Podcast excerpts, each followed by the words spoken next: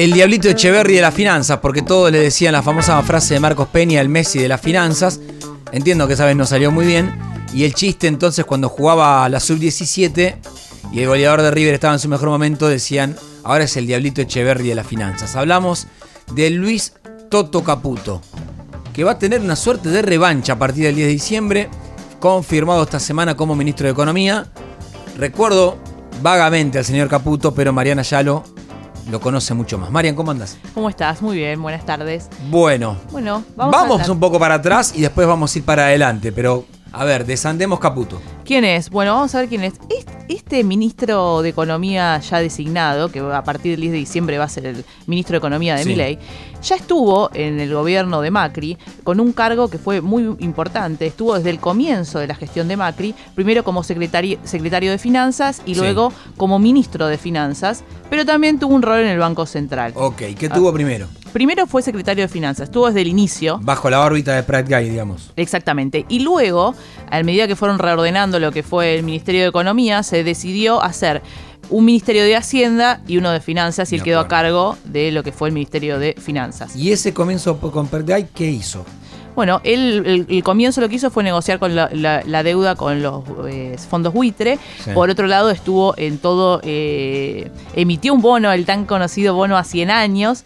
Y también lo que tenemos que contar de él es que está muy ligado, pero muy ligado a lo que son las finanzas internacionales. Estuvo en JP Morgan en los años 90, después presidió el Deutsche Bank eh, en- hasta el 2000, eh, 2008.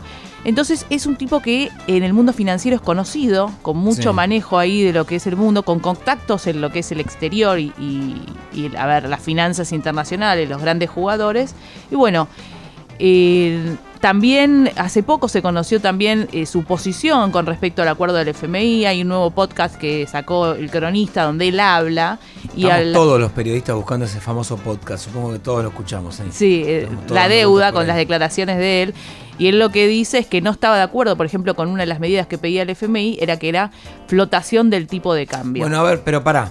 Porque ahí ese, ese dato es clave para, para entender hacia adelante. Después de estar en finanzas, ¿él qué hace? Porque él se corre y después asume en el Banco Central. ¿Cómo él no se corre, Ah, en realidad el que se va es Sturzenegger, renuncia. Claro, cuando o- lo echan. Cuando lo echan barra ese famoso renuncia. 28 de diciembre. Exactamente. Y eh, lo mismo que él cuenta a Caputo es que Macri lo llama tipo a primera hora de la mañana, 6, 7 de la mañana, y le dice se va Fede. necesito-". Desconfío el horario igual. ¿eh? Bueno, eso es lo que, eso es lo que dice él, Pero Caputo, bueno, él dice sí. ese horario, ¿no? Y después dice que eh, lo llama a Macri y le pide que asuma eh, lo que es la presidencia del Banco Central, ¿no? Ese Estamos fue el- hablando de 2018. Bien. Los que seguimos más política que economía, ahí nos, nos encontramos con el, con el Caputo presente en todos los medios porque fueron 74 días, creo, de gestión. Eh, ¿Qué hizo en el Banco Central? ¿Por qué fue tan polémico su paso ahí? Bueno, él en realidad, lo que él dice y lo que también se puede escuchar su pro- de su propia voz en, el- en este podcast que mencionamos antes, es que él lo que dice es que él no quería asumir en el Banco Central porque él no estaba de acuerdo con, con, eh, el acuerdo ya firmado con el FMI y que había que implementar, que, que implicaba un tipo de cambio flotante, es decir, que la ¿Qué demanda y la, flotante? que la demanda y la oferta de dinero hacen que baje o suba. Él consideraba que la economía no estaba lista para que el juego de la oferta y la demanda lo hago subir o bajar. Porque todos íbamos a ir al dólar, grandes, chicos, medianos, lo que sea, todos al dólar por ese proceso inflacionario que estábamos viendo. Exactamente. Y por otro lado, uno de las- una de las cosas que sí hizo en el Banco Central fue desarmar un poco lo que eran las LEVAC. No sé si te acordás, que eran las letras también que tenía el Banco Central. Y lo que él hizo en ese momento, recordemos que hoy el foco central y donde pone el foco Milei es en las LELIC. Sí. Por lo cual, este paso, breve paso de Caputo por lo que fue el central, marca quizás cómo va a ser este Ah, desarme ah, ah, ah. que va a querer implementar de las LELIC. ¿Y Que para mi ley es tan importante. Sí, que ahí hay toda una discusión entre economistas. En la semana José Luis Espert, que también es liberal, me decía, yo no estoy de acuerdo con que sea el principal problema. Para mí es bajar la inflación y eso lo puedes ordenar, pero bueno, el que ganó fue mi ley. Mm.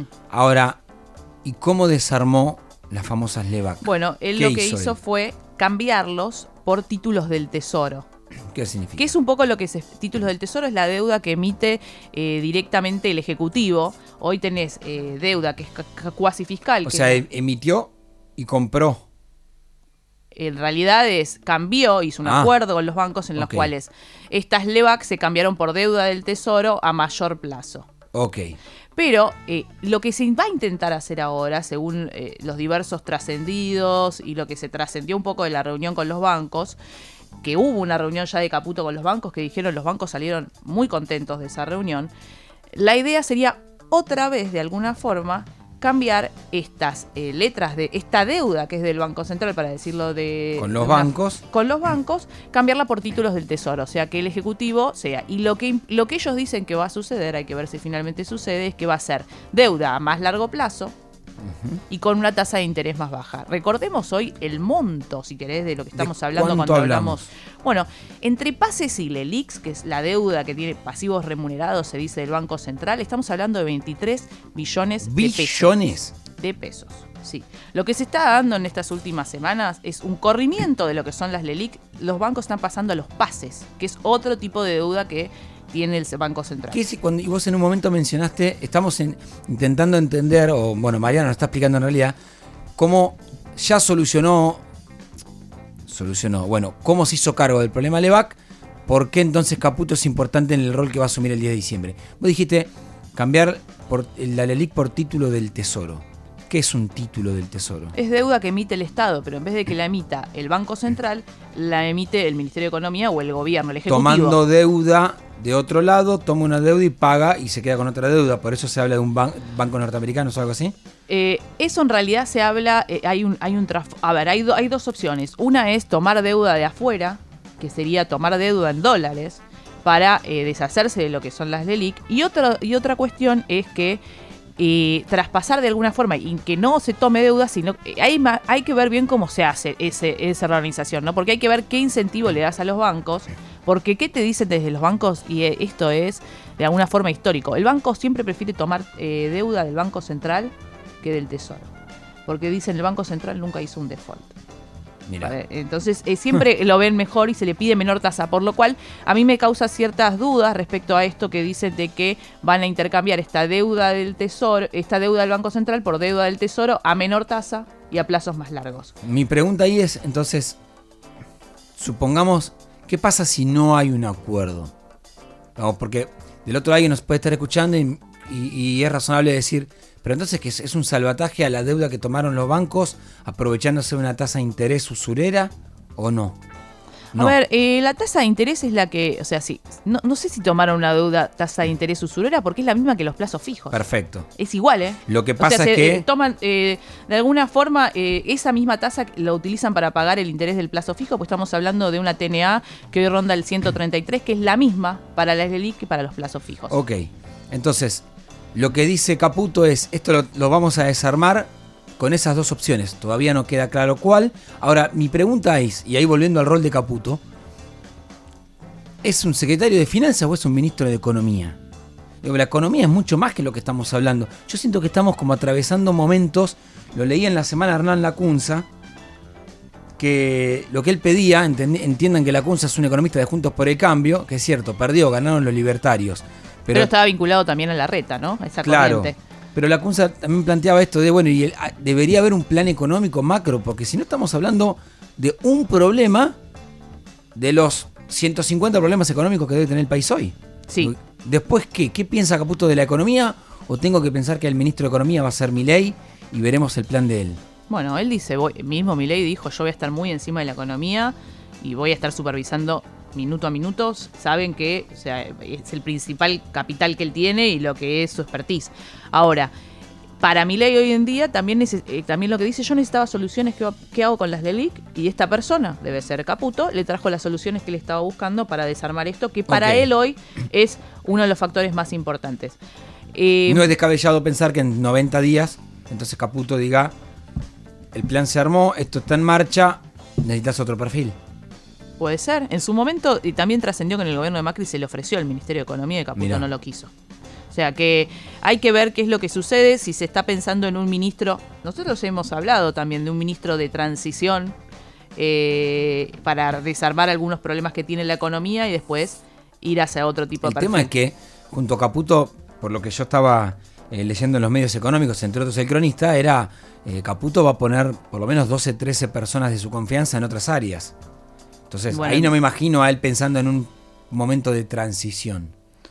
No, quizás tiene un que todavía no lo conocemos porque hoy la urgencia está puesta en las delic, tiene un plan, o sea, él, a ver, él estuvo en, eh, como te hablé también de la función pública, ahora te hablo de la función privada, él tiene una consultora que se llama Anker, eh, en la cual él hablaba de una visión macro, hablaba de una unificación del tipo de cambio, ¿Quiénes anticipaba están ahí? Ah, perdón, dale, dale. anticipaba lo que sería también. eh, anticipaba lo que iba a ser la inflación de enero y de febrero, debido a. Decía, en noviembre, la- antes de que suceda, si la inflación va a estar un poco más moderada y en diciembre y en enero va a ser brava la inflación, que es un poco lo que ya todos los economistas están diciendo, ¿no? Sí. Y en Anker está con el ex secretario de Finanzas, Santiago Bausili. Ellos son los que fundaron. Bausili y Caputo. Sí, Bausili y Caputo, y hasta hace poco estaban mandando sus informes, ¿no? O sea que hace poco se sabe lo que ellos pensaban de lo que iba a ser y lo que era la macro argentina. No No, es un- solo se referían a las LELIC, sino que hablaban de un contexto mucho más amplio, ¿no? ¿Y no es un volver al, al macrismo? ¿Vos, qué análisis haces de lo que pasó?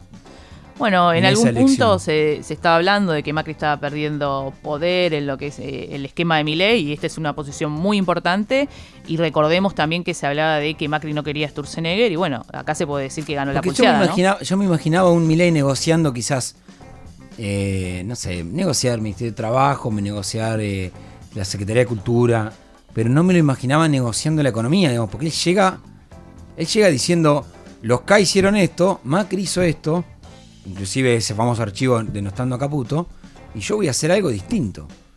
Y a mí me queda esa sensación de, bueno, pero entonces quedaste en la mitad del río o el pragmatismo te lleva a soluciono, voy punto a punto.